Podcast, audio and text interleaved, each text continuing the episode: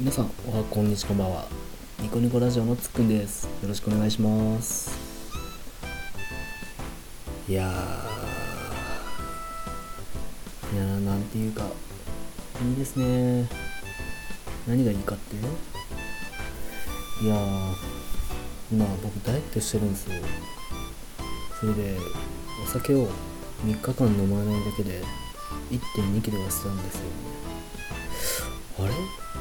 もしかしてダイエットって簡単じゃね？と思ったんですよね。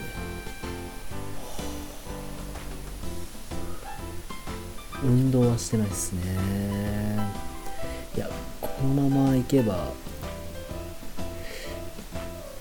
3日で1 2キロでしょ？1ヶ月で1 2キロ落ちるんじゃないかなって思って。まあ1ヶ月ぐらい禁酒生活を続けてみようと思ってます。つくんです。はいよろしくお願いします。ですね今回あのまあ例になって未解決事件といううーんうん。まあみ、うん、不思議な事件。うんうんうん。ですね。その名も SOS 遭難事件はい、まあ、SOS 遭難事件っていうのがですね、まあ、1989年の7月24日に大雪山系の旭岳であの確認された遭難事件で、まあ、一部解明されなかった点が残ったものの、ま、遭難者が特定されて事件としては一定の解決を見ていると。そう。解決の遭難者がいたってことで特定はされたんですよ。でも事件としては一定のあの解決を見たっていうことはあったんですけどもちょっと解明されていない点があるのでその点がちょっと不思議なんですよね。で経緯としては、まあ、1989年7月24日にあのまあ旭岳に向かう途中に行方不明になった東京都の登山者男性2名。を捜索していた北海道のあのヘリコプターですね。警察のヘリコプターが登山ルートから離れたあの旭岳南方の川の方を見ると白樺の倒木を積み上げられて作られた SOS という文字を発見したと。行方不明だった登山者は2名。はそこから23キロ北で間もなく無事救助されたということ。それだけ聞くとあ助かったんだ。ちゃんちゃんで終わりなんですけど。北海道の警察は SOS の文字もこの2名が作ったものとしてみて救助後に事情を聞いたところですね。まあ2人ともそれについては知らないと。話したと。で別の遭難者がいたんだ。とあの思ったあの北海道はですの県警はですね県警北海道県警という北海道県警は翌日改めてヘリコプターを派遣して調査を進めたと。その結果動物により噛まれた後なる人骨の破片と SOS と叫ぶ若い男性の声が記録されたカセットテープレコーダーなどが収容されたと。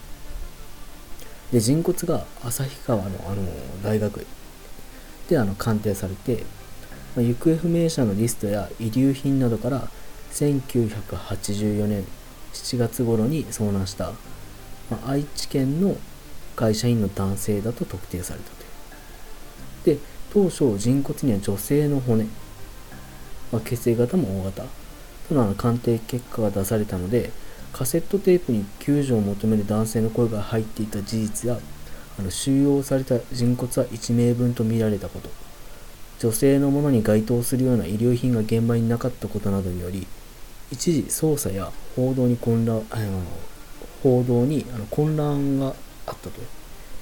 で男女で入山していたのではないかというあの憶測も流れたと。で警察はあの再度現場で調査を行ったが複数名の人骨はなかったと。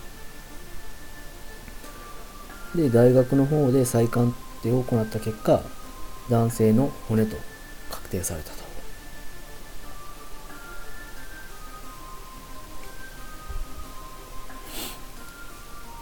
それで白樺の倒木で作られた SOS 文字の一辺はあの5メートル以上あって後日発見の数年前に撮影された空通、えー、空中写真にも写っていたことが確認されていると。文字は白樺の大きな倒木を3本以上積み重ねて、えー、作られていたと。でかなりの重労働だったと。SOS の文字は遭難した男性が作ったものと推測されたがその場合遭難後にあのそんな重労働をするかとまあそんな体力が残っていたんだったらなぜ移動や脱出しなかったのかという点には不明というふうにされたと。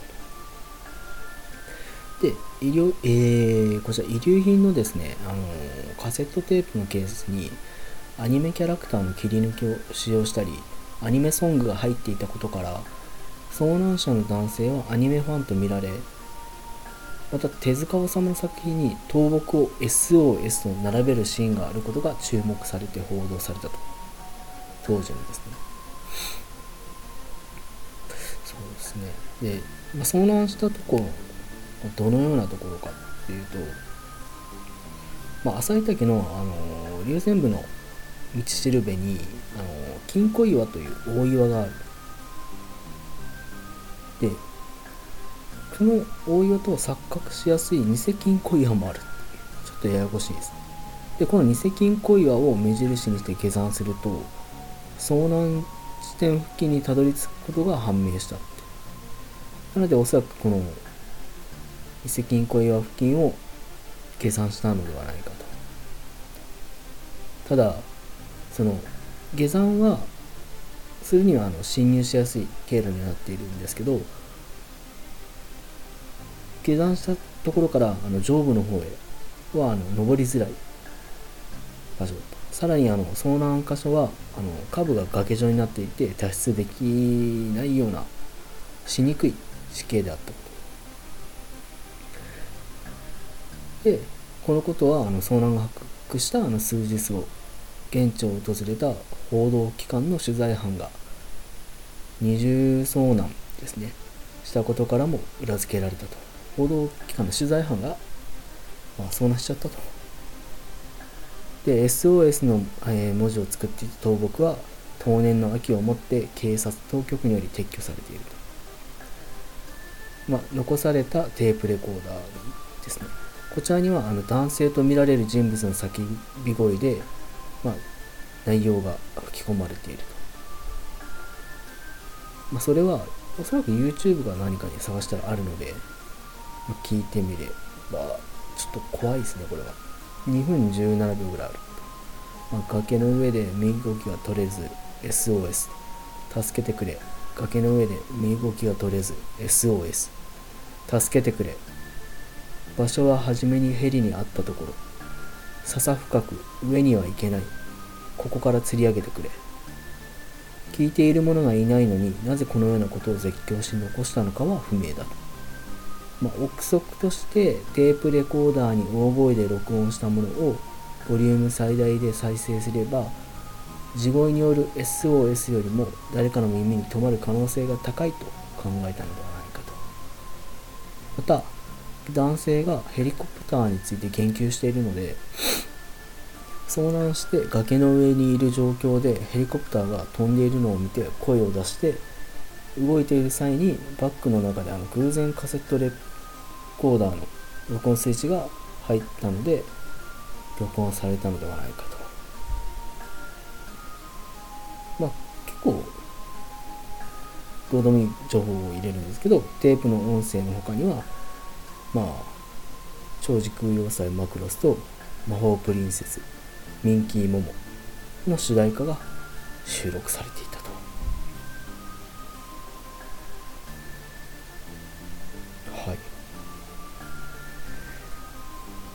っていうですね。結局その遭難した人とは別の遭難者が作った SOS というものがくしくもその作った人は亡くなってはしまったんですけどもその、まあ、別の遭難した2名の方を助けた形にはなったと。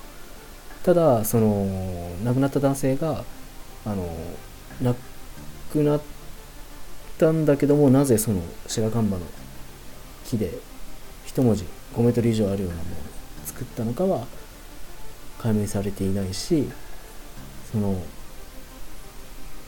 確かに体力がなくなるじゃないですか、まあ、SOS って文字なんで一つの木じゃないってことなんですよ。なんでそういうことをしたのかなっていうのはありますね、まあ、動物にかじられた跡があるっていうのはあったんですけどその SOS っていうのを作ることができるのでもしかしたらあの亡くなった後に死体をまあ野生動物野犬とか熊とかにかじられたのかなと。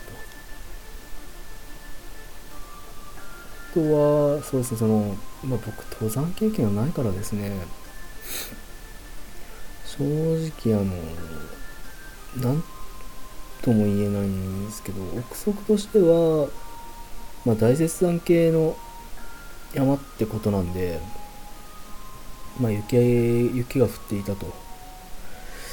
で死体をその時にあの全く別の登壇者が死体を見つけたけども、まあ、持ち帰ることができないようなところにあったと。まあ状況からするにすごく難しい場所にはあったと思うんですよ。なんで、まあ、エソースの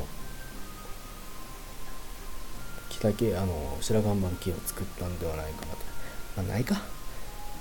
そんな無駄に体力使うわけないか。まあまあまあまあ。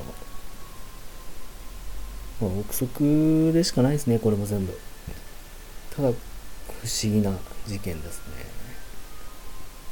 はい、まあ、今回の SOS 遭難事件はこちらで終了となっております。はいいかがだったでしょうか？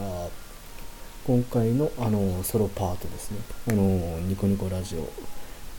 未解決事件についてまあ未解決ですね。未解決？今回未解決じゃないかもしれないな。ちょっと自信がないけど。まあうん楽しんでいただければと。思いますので。はい。ご清聴ありがとうございました。バイバーイ